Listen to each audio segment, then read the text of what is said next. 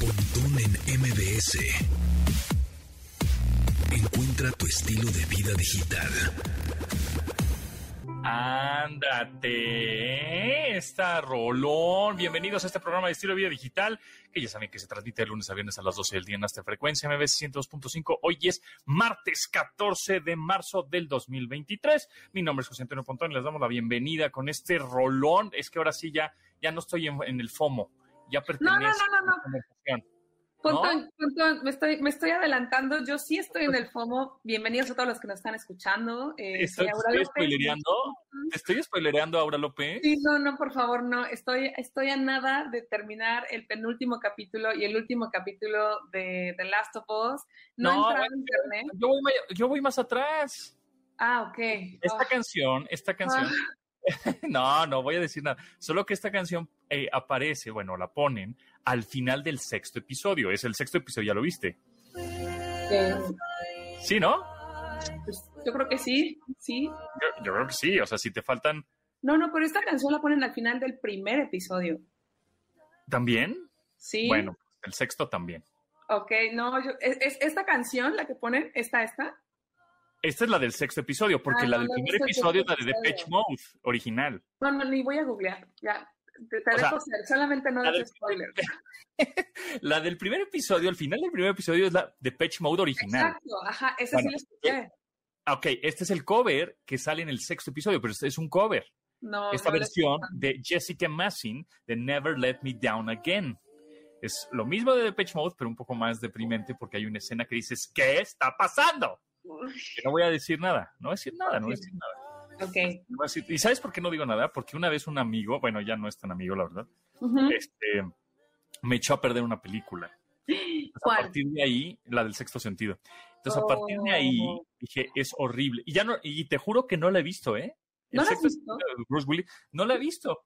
Y Es ubico todas las buenísima. referencias y los memes y no todo el universo extendido de la película y veo gente muerta y bla. Pero es que un amigo que tú conoces, Ujú. este ahorita te lo mando por chat para que veas Ok. quién es, este, me dijo, ay, es que al final estaba muerto. Y yo así como, ¿es en serio me estás diciendo eso? Creo, creo que en este momento mucha gente te va a reclamar que por qué les estás contando el final de Sexto Sentido, una película que salió probablemente en el año 2000. Hace 20 Justamente, años. Yo publiqué un video sobre eh, mi novio Pedro Pascal. Qué raro, y qué raro. muchas mujeres, muchos hombres y muchas personas, porque en redes sociales me han, me han compartido su amor hacia la pascalmanía. Y mm, eh, alguien me puso, en ese video yo hablaba un poco de Game of Thrones y hablaba un poco de Mandalorian, porque justamente se mm, salía en ese momento The Last of Us, estaba en coyuntura y también salía la tercera temporada de eh, Mandalorian. Ajá. Y un usuario me comentó como que por qué le había arruinado el final de Game of Thrones. Bueno, no el final, sino una situación ahí en Game of Thrones. Ajá. Si él todavía no veía Game of Thrones, estaba en la, no sé, en el primer capítulo, ¿no? Y yo dije, bueno, pues le pedí una disculpa, evidentemente. y- Bueno, pero si te, di- si te reclaman algo después de 20 años de Ajá, exacto. Le, le dije, es, que, pues es, es que es es muy, que no la vas a ver. O muy sea, difícil. Internet es un lugar lleno de, de trampas y de eh, spoilers. Entonces le dije, bueno, la verdad es que ya pasaron, creo que 13 años de Game of Thrones, pues ya es mucho tiempo como para que no haya un spoiler, ¿no? Pero bueno, pues, um, espero que alguien que te haya escuchado. pero ya vieron, haya ya vieron escuchado. cómo ahora dije, no sé qué dije, de, eh, estábamos hablando de Bruce Willis y de mm, El Sexto Sentido, y no sé cómo me dio la vuelta para hablar de Pedro Pascal. O sea, así, con una maroma increíble. Ah, pero ¿qué creen, amigos? Pedro Pascal, oh, chihuahua. Qué barbaridad. No. ¿Estás viendo, por cierto, de Mandalorian, la segunda temporada? La tercera. Tercera, perdóname. Sí, sí, sí, solo que ahorita eh, me perdí el episodio de la semana pasada porque ando de viaje.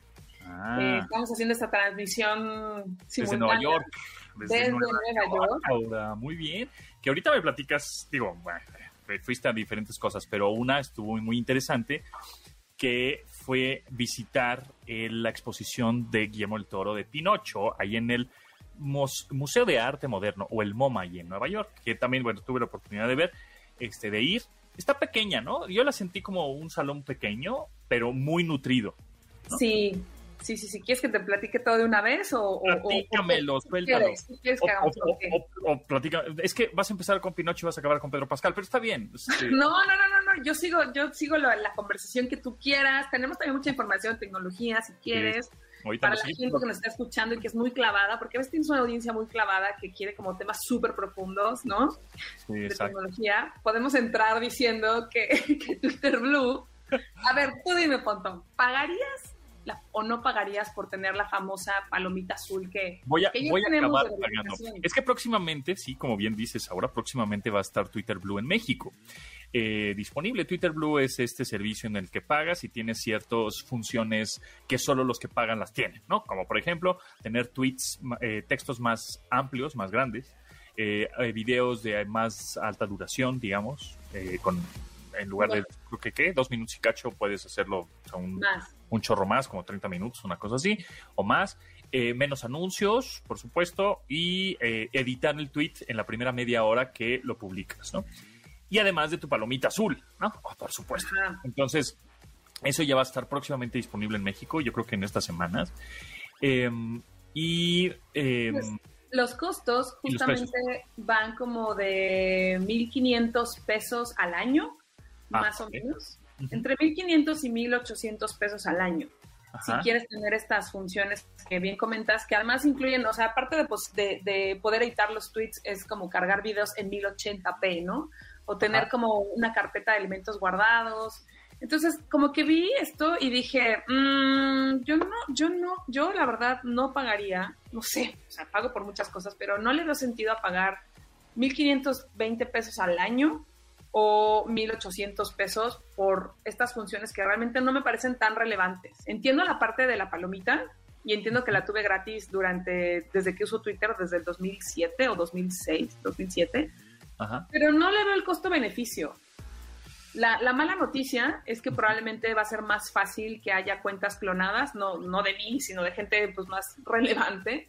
Eso es lo que no está tan padre, ¿no? Como que el que te obligan a... Porque lo mismo va a pasar con Instagram, como el que te obligan a, a tener que eh, demostrar tu, tu autenticidad o que eres la persona que dices quién eres.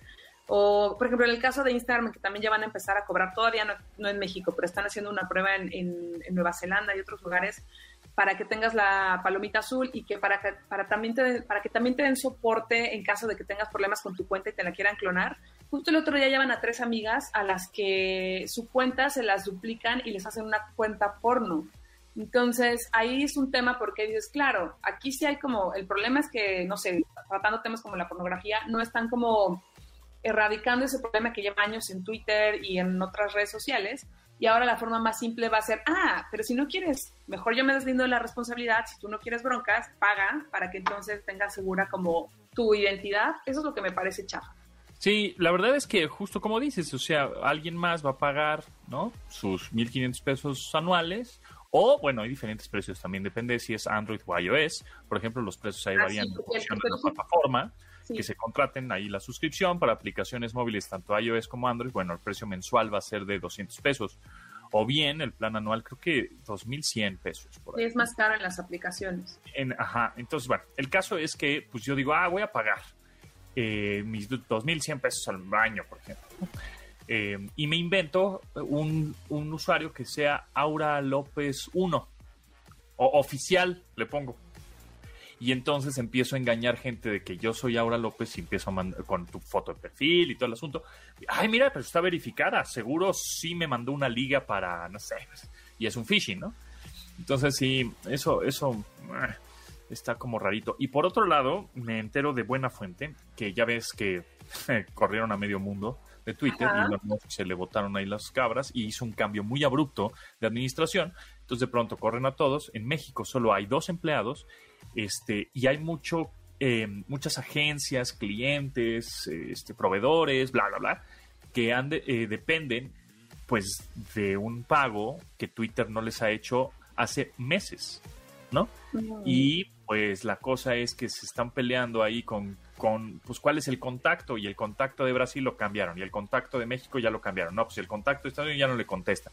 Y entonces hay muchos proveedores que les deben lana Twitter, eh, proveedores mexicanos y latino- latinoamericanos, o hasta las, las mismas oficinas, ¿eh? Las mismas oficinas, la renta, no se la han pagado. Y pues yo la verdad, yo lo que haría, si fueran ellos, es les, le echaría un tweet primera advertencia a arroba Elon Musk, así como amablemente, oye compadre, pues es que me debe tantas facturas, ¿no? ¿Qué pasa? ¿A quién me dirijo? Y ya si no me contesta, pues ah, fue un fregadazo, porque pues de todo ya los perdiste, ¿no? Tal vez, tal vez si alguien tiene una cuenta verificada, tal vez le puede mandar mensaje a Elon Musk y tal vez lo vea porque está verificado, tal vez. Muy bien. Manuel López San Martín, vamos contigo.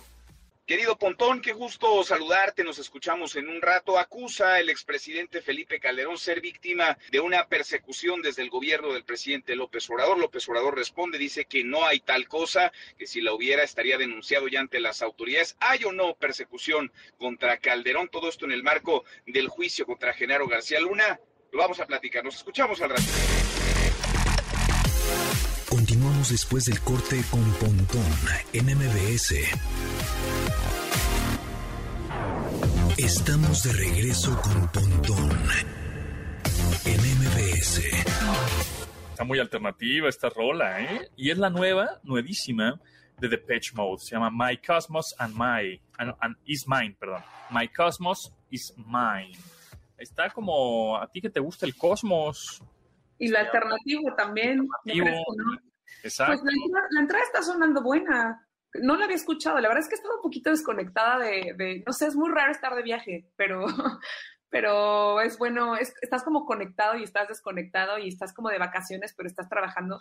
Hay una cosa, yo creo que la gente que nos escucha y tú también eh, ubican el término nómadas digitales, que se supone, lo han de estar notando en la Ciudad de México, que hay mucho extranjero en algunas zonas, que de repente la gente pues se va a trabajar con sus computadoras a la Ciudad de México y que ha sido también un poco de controversia desde el tema de, eh, no sé, rentar un Airbnb, que pues en México les conviene mucho a los que ganan en dólares o en otro tipo de moneda, hasta consumir nuestros productos que realmente son eh, no tan caros para cierto sector que ganan una moneda más elevada que la mexicana, ¿no? Entonces, yo por azares de la vida vine a Nueva York, vine, hice un, un esfuerzo eh, con, para, para, ver esta exposición de Guillermo del Toro, que soy súper, súper fan de la animación stop motion, y una amiga con la que me estoy quedando, porque Nueva York es un lugar eh, sumamente caro, sumamente caro. Y pues vine con la amiga, me quedé en su sala, de repente dije, Ay, bueno, me decía de broma, vamos a jugar a ser a que eres nómada digital. Y yo dije, ah, órale, va. Pero el primer día que salí a comprar un café, dije, no hay manera de ser nómada digital aquí, porque un café cuesta, o sea, tomarte un café y un pan dulce son como, no sé, 15 dólares, ¿no? Porque está, aparte estoy en una zona cara, que es Manhattan. Entonces, es muy curioso ver estas diferencias entre jugar a ser, ser una persona que gana en pesos y se viene a Estados Unidos a jugar a la nómada digital, cuando entiendo el por qué los extranjeros van a nuestro país, comen delicioso y se la pasan muy bien. Y tú que vives en una zona en donde hay muchos extranjeros aquí en la Ciudad de México, ¿qué opinas de la gentrificación? Este programa va a dar mucho poto. No, pues es que, es que es un tema bien extraño, porque por un lado dices, bueno, es curioso ver a diferentes culturas, diferentes personas, pero por otro lado, ya cuando vives en una zona y, y está, bueno, después de estar aquí, evidentemente, me, donde estoy viviendo no está tan caro como aquí, pero si de repente tú vas al café de la esquina y te costaba 50 pesos y ahora das la vuelta y cuesta 90 de tres meses para acá, sí es como un poquito y lo hacen porque los extranjeros están invadiendo ahí esa zona. Es angustiante. En los términos. Y entonces dicen los, los negocios que están cercanos, ah, pues realmente mi consumidor es, es extranjero, ellos tienen más lana, le subo el precio, ¿no? Sí, es un tema a debatir. Yo, yo la verdad no sé muchísimo de economía, no es mi fuerte, pero yo sé de la idea en mi fantasía de que debería de haber precios para locales, precios para extranjeros y, y, precios para, no sé, la gente que vive, no sé, para locales. Yo soy de esa idea, pero algún economista me puede explicar por qué está muy mal mi idea y por qué no se hace. Eh, porque en Cancún y en otras regiones sí tienen estos precios como, ah, bueno, si eres de Cancún te cuesta tanto, si eres mexicano te cuesta tanto y si eres turista te cuesta tanto, Ajá. pero no entiendo por qué no se hace, así que no vamos a hablar de eso, mejor.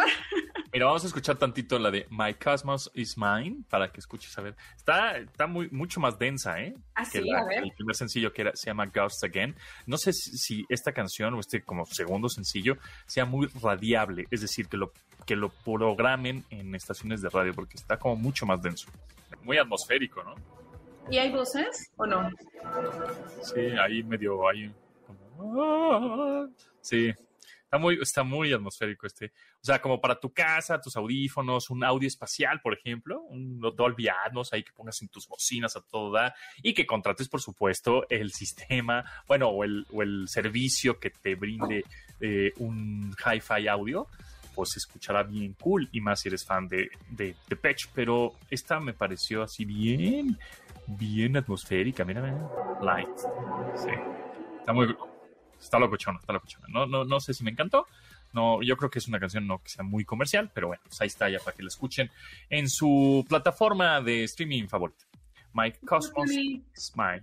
Yo creo que a mí sí me va a gustar. Al rato que la escuche te digo si está padre. Ahí les digo la siguiente que nos veamos. A ver qué tal. Y hablando de Spotify, bueno, pues anunció una nueva interfaz, ¿no? A la TikTok. ¿Cómo está eso? Y pues justamente, eh, pues la compañía que ya lleva un ratote en el mercado está buscando formas de renovarse y como ahorita TikTok es el rey, a pesar de que en ciertos países sigue la la temática sobre el baneo, sobre cómo la gente tiene que dejar de usarlo, principalmente agentes de gobierno. Abro un poco el paréntesis y en algunos lugares están como diciéndole a la gente que trabaja en gobierno que tienen prohibido usar TikTok por cuestiones de espionaje, aunque obviamente la aplicación que es china niega todo esto. Y entonces... En Bélgica, ¿no? En Bélgica es donde, no sé, en Bélgica es donde, donde está pasando esto de que ya no quieren usar, eh, bueno, que le indicaron a la gente de gobierno que ya no use la aplicación. En Bélgica también estaba pasando en Canadá, en Dinamarca, en la India.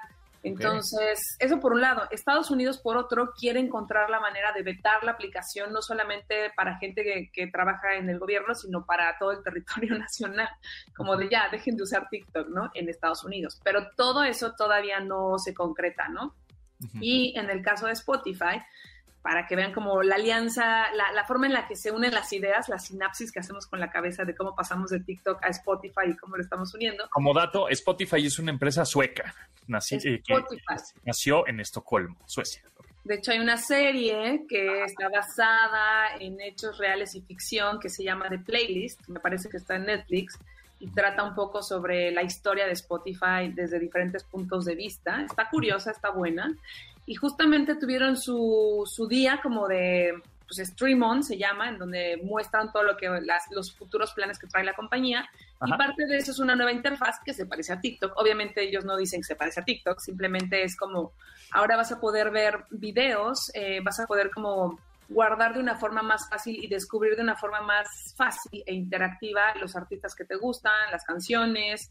Eh, vas a, pues Spotify es muy, es muy de audio, a pesar de que han metido ciertos clipsitos y ya incluso tienen los podcasts, ya tienen videos, ya son, ya son video podcasts o blogcasts, les llaman con V. Pues ahora justamente van a lanzar esta idea de, de que estés como scrolleando o deslizando eh, cierto contenido de la misma forma en que lo haces en TikTok y en Instagram, ¿no? Entonces... Es que eso es lo que las plataformas en general de redes sociales y plataformas de multimedia quieren, que pases más tiempo en la plataforma. Porque entre más tiempo eh, pasa el usuario, más fácil es vender publicidad, ¿no? O de alguna manera. Entonces, es, mira, mi, mi, usuario pasó 20 minutos en la plataforma, eso quiere decir que tu anuncio lo vio tantas veces. Entonces, es como un poco el rating de la tele, ¿no? Es, pues, nunca te fuiste del canal 7, ¿no? Lo tienes todo el tiempo puesto. Entonces, este, pues conoces su programación, te empiezas a volver fan, tienes más fidelidad o engagement. Entonces, perdón, justamente por eso pues Spotify y todas las plataformas digitales y sociales entre eh, necesitan que sus usuarios pasen más tiempo y TikTok pues evidentemente pues la hace re bien entonces todos están medio copiando su fórmula ¿no? y otra cosa curiosa son dos bueno son varias pero por ejemplo hay platicar un poquito sobre sobre cómo en los archivos de larga duración quieren que la gente, como bien lo mencionas, tenga más interacción o más engagement, engagement. Entonces, como que el algoritmo les va a poner un cachito eh, cortado o alguna especie de resumen de, lo, de la parte que podría ser interesante para ti, ¿no? Eso está extraño porque, pues ya no, o sea, la verdad es que la forma en la que está cambiando nuestra, nuestra vida y la forma en la que usamos las cosas en general, y ahorita más tarde retomo esta idea, es porque al final ya no es como que le des, por ejemplo, este programa de radio, ¿no? Si el algoritmo de, a la hora de subirlo a una plataforma dijera, ay, este, a Karina le gusta cuando Aura habla de Pedro Pascal, entonces el algoritmo detectaría, ah, esto es lo que le gusta a Karina y le pondría ese cachito para que entonces se quede en ese clipcito, ¿no? Pero de, de repente dice, no, pues a Carlos le gusta cuando Pontón habla de mm, sus viajes por el mundo, entonces pondría todo el programa, no, pondría un cachito también sacando esa información, ¿no? Eso está curioso. Y otra parte también es que están eh, anunciando una, una radio que va a funcionar con inteligencia artificial para que justamente pues también ahí te vayan como poniendo lo que más te, te interesa. Y por otro lado, van a dejar que los artistas ahora transmitan en vivo desde los perfiles de Spotify. Y eso está, eso está, pues está extraño, porque yo creo que técnicamente tuvieron que hacer mucha revolución en su Desarrollo y en su código para ver cómo va a jalar todo eso, ¿no? interesante. Está interesante, se ve bien, ojalá que sí, pues mejores contenidos, más, este, más interactivos, con y, bueno, por supuesto, los algoritmos cada vez más sofisticados para que tu usuario, usuario común y corriente, pues te quedes cada vez más y más y más en la plataforma y consumas más y más y más, ya sea videos, texto, audio, fotos en la plataforma, ¿no? Y el, el que la haga mejor, el, en el sentido de más amigable, más fácil de usar, pues es el que va a ganar. Vámonos a corte y regresamos en un ratitín. Continuamos después del corte con Pontón en MBS.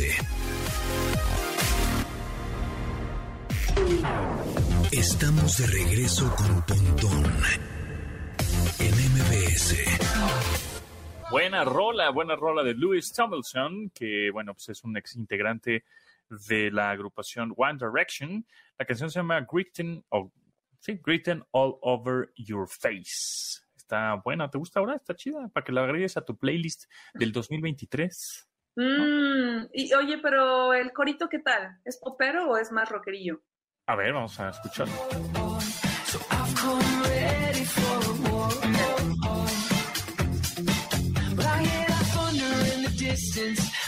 Está poperito, pero bueno, ¿no? No, no. Pusiste cara de, de, de fuchi. Mm, pues va a estar pegajosa, pero no, no, no me encantó, ¿eh? ¿Te gustó más la de Depeche Mode, así bien Sí, experimental, sí, atmosférica? Sí, sí, Órale. sí. Pero esta va a estar Eres bien pegajosa. darks. Eres bien darks ahora, eres bien darks. Yo me estoy volviendo bien darks, yo no sé qué. Ay, sí, ya me estoy volviendo bien darks, yo no sé qué me está pasando. No, pues no, ya sabes que soy una mezcla. Todos los que nos escuchan acá ya saben que hay de todo. todo tipo de género, porque al rato ando contando, aunque a mucha gente no le gusta, del reggaetón, y luego ando contando de este tipo de, pues, de música, ¿no? ¿A ti te gustó? A mí me gustó. A ver, a ver, a ver, a ver. A ver, a ver, a ver. A ver, a ver, una pregunta, ya me adelanté. Tú que tocas la batería, Sí, esa está fácil, ¿no? está fácil. A ver, déjame escúchame. Sí, pues es un ritmo dance. Está facililla, está facililla. Sí, Está facilita, pero con onda. Sí, sí, facililla con onda y un ritmo dance. Muy bueno. Oye, entonces ya no platicamos, ¿verdad? Que de, de la expresión de Pinocho, ¿sí? No, no, no, no, no, no Metes. hemos platicado. Te quiero, A les ver. quiero contar algo. La primera cosa es que estoy sumamente feliz de que Guillermo del Toro y todos los más de 400 personas que participaron en esta película durante mil días de filmación Ujú. se hayan llevado el Oscar. Eso es como, mil días son casi como tres años, ¿no? Más o menos. La paciencia fue recompensada. La recompensada paciencia fue Con recompensada. muchos premios, no solo el Oscar. Ajá, sí, sí. Sí, muchos premios. Y aparte, imagínate que esta idea ya la tenía Guillermo del Toro desde hace 15 años, más o menos, pero ninguna em, distribuidora quería financiarle el proyecto porque, pues, porque era una historia oscura, ¿no? Los que ya vieron Pinocho, que está en Netflix, pues dijeron, ay, no es el final de Disney, no es el final de... Sí es en cierto modo, pero trata temas bastante complicados de la vida, ¿no? Entonces, pues nada, que cuando me entero que hay una exposición, digo, yo tengo que ir a verla, así que me vine a Nueva York solamente a eso. Eh, muchos puntos de, de Ay, la pues, aerolínea.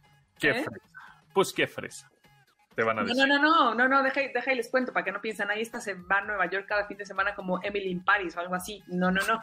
Puntos con la aerolínea, este, quedándome en casa de la amiga, eh, ya sabes, como pues viendo aquí que, pues que está padre la cosa, pero pues que tomando también... Agua de, tomando agua del grifo. Porque... Tomando agua del... De hecho, ¿sabes qué es algo bien raro? Ah. Que aquí en Nueva York no hay baños en cualquier lado. Es una locura.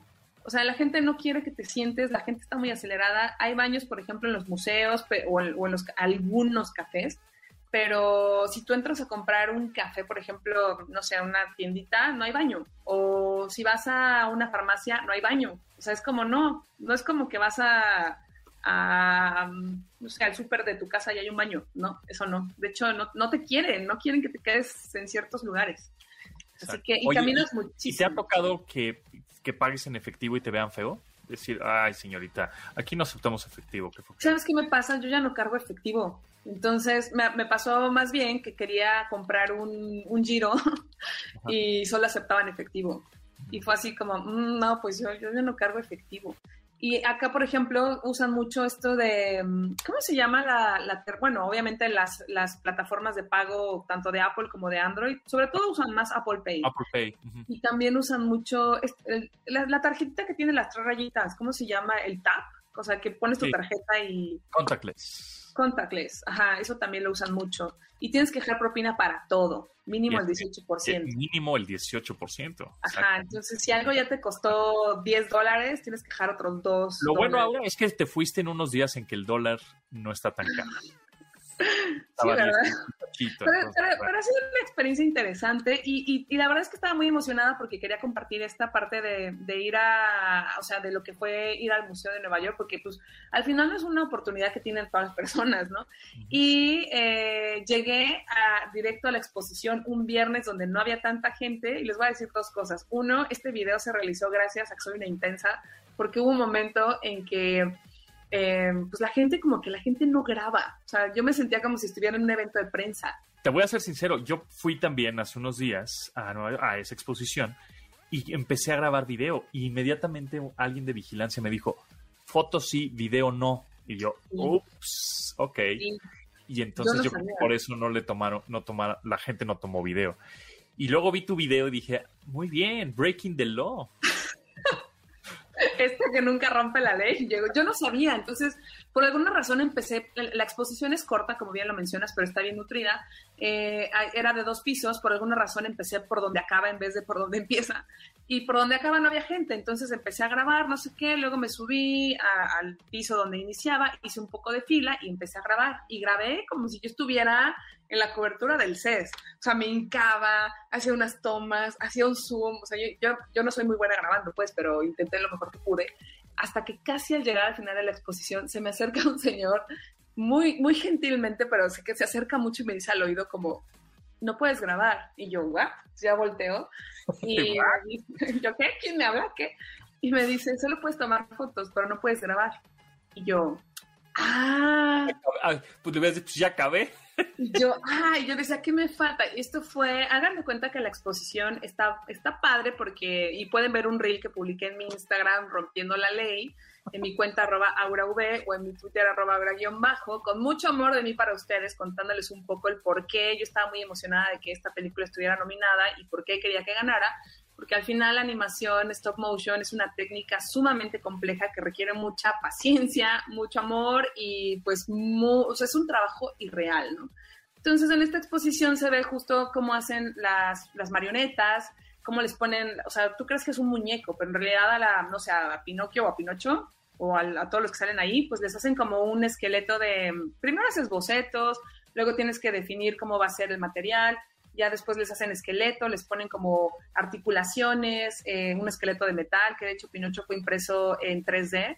eh, y pues les hacen un chorro de caras para que cada movimiento que se vaya dando, pues lo van haciendo todo manualmente, ¿no? Y van tomando una foto cuadro por cuadro en cada movimiento. O sea, es una cosa Artesanal, con paciencia. artesanal. Y también como que se clavan mucho en... ¿Mandé? Muy precisa, pues. Muy precisa y se clava mucho en las texturas, por ejemplo, si Pinocho iba a ser de madera, eh, si iba a ser de pino, o si iba a ser de un roble, o si iba a ser de un ahuehuete. Entonces, como que tienen que checar las texturas, hacer mucha investigación. son muchísimas las personas que se involucraron y luego ahí en la exposición pusieron parte de cinco sets que pues estaban en tamaño bastante grande.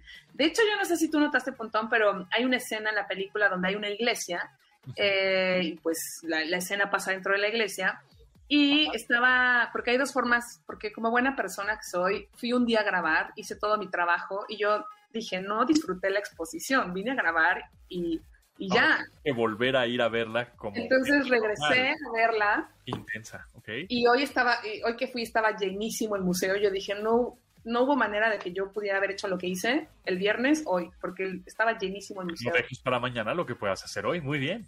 Sí, sí, sí, sí, sí. Ahí, vamos, ahí vamos con, con el, el, manto del 2023. Pero lo que les quiero contar es que si vieron el laberinto del fauno, en la iglesia esta de Pinocho hay como un easter egg o una cosa escondida en donde en uno de los vitrales se puede ver justamente eh, un personaje del laberinto del fauno, en chiquititito. Entonces, eso lo logré descubrir porque también hay audioguías, no sé si viste eso en el museo, que bajas la aplicación y de repente te van narrando eh, desde la voz de Guillermo el Toro, los productores y la gente que está, estuvo involucrada en la película, en ciertas áreas del museo te van narrando. Entonces, básicamente lo que yo hice fue ir lento, hacerme mensa, grabar, y cuando el señor me dijo que ya no grabara, le dije, ah, ok, perfecto, y me fijaba cuando estaba volteado y fingía que tomaba una foto, pero grababa video, y luego guardaba mi teléfono, y al final, de verdad, los y las invito a que vean este video que hice con mucho amor y creo que quedó bonito.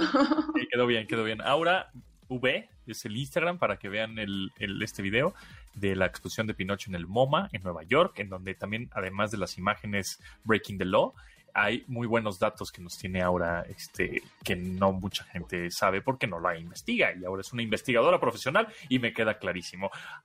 Este, vamos a un corte y regresamos. Continuamos después del corte con Pontón en MBS. Estamos de regreso con Pontón en MBS.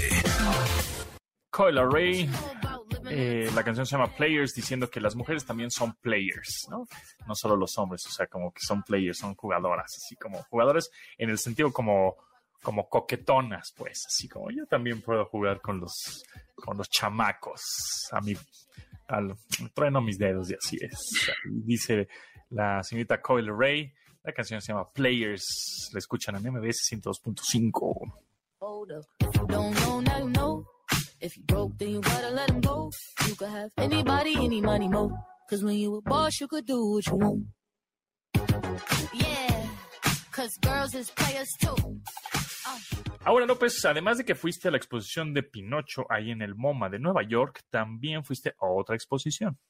Pues sí, porque si ya había pagado 25 dólares por entrar, yo quería recorrer todo el museo, o sea, era así de, ya necesito ver todo, pero bueno, es tan grande que, fíjate que me acordé mucho de ti, de Albert y de toda la gente que hace video, porque hay una exposición que se llama Señales, cómo el video ha transformado el mundo. Y eh, trataba un poco sobre la evolución de, las de la transmisión de video. Em, y cómo se usa, por ejemplo, para, para, el arte, para las protestas, cómo el video es una manifestación para el arte, para las protestas, para la vigilancia, para el espionaje, y había cosas muy curiosas, les voy a dar nada más dos ejemplos. Uno es que en 1980 hicieron una transmisión, pensemos en 1980 como un lugar sin internet. O sea, que a veces se nos olvida esta cosa que tenemos ahorita, como tú estás en México, yo estoy en Nueva York, estamos teniendo un streaming en vivo, nos están escuchando en México gracias a que sabes mover todos los cables del mundo y a que hay internet. Pero pensemos en esa época en donde no había internet y hacer este tipo de transmisiones era algo costoso, o sea, transmisiones en tiempo real y algo como complicado. Y una de las piezas eh, que se veían en este museo era un equipo de personas en Nueva York. hagan de cuenta que eran dos paredes. Del lado izquierdo había unas chicas como gritando, ¿cómo te llamas? ¿Qué estás haciendo? A otra pared, que eran unos chicos diciendo, ay, me llamo fulanito y estoy haciendo tal cosa. Yo lo veía y era como, ¿qué está pasando aquí? Y lo que pasaba es que las chicas de la pared izquierda estaban en Nueva York y los chicos de la pared derecha estaban en Los Ángeles. Y era la primera vez que hacían como una transmisión, obviamente sin internet, con cosas de cables, cosas análogas, como en tiempo real. O sea, alguien logró conectar miles de cosas para que sucediera, ¿no? Entonces, había como en esta exposición datos curiosos también sobre cómo en los noventas cuando llegó internet otra chica hizo una instalación en donde puso muchas computadoras como las que conocíamos antes como las de IBM con estas cámaras que vemos en películas antiguas medio antiguas eh, que son como pues las pones en la pared pero eran largas y tenían como cuatro lentes como las que ves en Stranger Things Ah, este sí, sí, de sí. cámaras Sí, sí. y entonces en esta exposición tú te pones enfrente de la computadora y la cámara te empieza a grabar y tiene un delay de unos cuatro segundos para que tú veas que te están grabando. Y cuando ves que te están grabando, el tema que ella critica era, era como la vigilancia, cómo este, el uso de la tecnología y las cámaras iban a implicar pues el espionaje de alguna forma, ¿no? Entonces, esto es en los 80s, en los 90s, y de repente, si lo pensamos ahora que estamos en el 2023, en donde todos tenemos un teléfono, donde todos podemos transmitir lo que queramos como queramos, y donde el tema del espionaje es algo que incluso, o la vigilancia, ya damos por hecho y no lo cuestionamos, como que me llamaba mucho la atención esa, esa idea de, de cómo, cómo hemos cambiado y hacia dónde vamos, ¿no? Entonces, como que ahí justo yo tenía la duda, Pontón, tú que haces mucho video y que has trabajado mucho tiempo en, en el tema de, de, la tecnología desde la época análoga, no, bueno, desde ciertas cosas donde sí... Desde, desde antes del iPhone, ¿no? Desde antes del iPhone, desde ahora... La, desde antes de YouTube. Desde antes de YouTube, desde tu cancha, ¿cómo sientes tú como la, la, la evolución del, del, formato video, tanto para su uso como, como la forma en la que pues ahora se transmite todo. Se ha adaptado rapidísimo, la verdad, y yo me acuerdo justo que cuando ibas al CES o ibas a algún evento de tecnología, cargabas tu cámara mini DV o High 8 con cassette, tenías que cargar las pilas, ¿no? Este, una camarota con un, con un micrófono conectado con cable, este, y era pues grabar, ¿no? El reportaje y de ese pasarlo a tu computadora en ese momento en tiempo real. O sea, le ponemos a tu computadora, le ponías rec y a tu, a tu cámara le ponías play. Y entonces todo el churro que habías grabado en el, en el cassette, pues pasaba en tiempo real. Entonces, si habías grabado una hora, pues una hora estabas viendo ya el material otra vez. Y después editarlo, y eran computadoras pues mucho más lentas. Entonces, editar en alta calidad y eso pues no se podía. Entonces, editabas en, en resoluciones de 320. 360, una cosa así bien fea, en cuadrado, ni siquiera widescreen, y se veía feón, ¿no?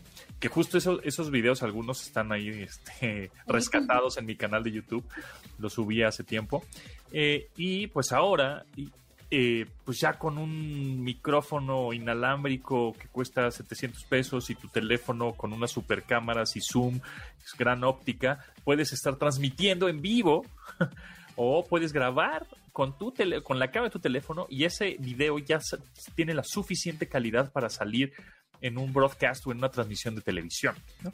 Entonces, eso, pues, híjole, ha evolucionado. Yo llevo casi 20 años en esto, en esta industria del periodismo tecnológico.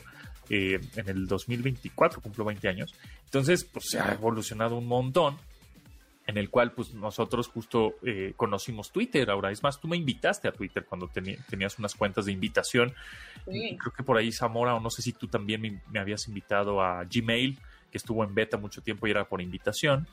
Este, entonces, bueno, pues evidentemente ha evolucionado un montón. Las webcams, este, pues antes la webcam la comprabas, la conectabas por un medio USB, una resolución bastante pinchurrienta, piñatona, y ahora pues son webcams de 1080p, Full HD, se ven espectaculares, con un, un gran audio. Eh, eh, todo, pues todo funciona mucho más fácil y evidentemente también para las nuevas generaciones decir, bueno, pues con el poder de una cámara, con un teléfono, puedo hacer contenido. Uh -huh. Y nosotros éramos creadores de contenido cuando teníamos una cámara ahí medio piñatona y le echábamos todos los kilos para sacar un video este, pues una, cada semana. ¿no? Y era así una locura sacar un video diario, que eso lo hacíamos antes. Pero pues era así como, solo te dedicabas a eso todo el día, a sacar un video. Y ahora puedes sacar cinco videos diarios utilizando herramientas con todo el celular. En el celular tienes el, software de edición de video, la cámara súper poderosa, el audio, este. Entonces. Bueno, corrección, gente como tú puede sacar cinco videos diarios. Porque también acá el señor también es bien intenso, pero en todo lo que es producir contenido y videos y trabajo. Y me encantaría hacer más, pero... pues, la gente normal no sacamos cinco videos diarios. No me da la vida. Tengo que encontrar una fórmula para hacer más videos, pero bueno. Así la hora que llega la planeación. oye, ya se nos fue el, programa, se nos fue rapidísimo ahora. Ya se nos fue el programa, ok. Bueno, pues, pues espero que les haya... Por favor, chequen el video de que hice rompiendo la ley. Antes de que se lo quiten de Instagram. Arroba AuraV. Aura, arroba Aura V en Instagram, arroba Aura bajo en Twitter. Eh, yo soy arroba japontón, ahí en Instagram, en Twitter también, en YouTube, en todos lados soy arroba japontón. Ahí nos estamos escuchando, nos estamos viendo eh, próximamente en redes sociales, pero mañana nos escuchamos a las 12 del día en esta frecuencia, MBS 102.5. Muchas gracias a todos. Eh, pueden descargar el podcast, por supuesto. Nos buscan como Pontón en MBS. Ahí andamos en cualquier plataforma de podcast. Se quedan con Manuel López San Martín en Noticias MBS. Muchas gracias. Uh, bye, ahora. Que te vaya bien. Bye, adiós. Bye, a todos.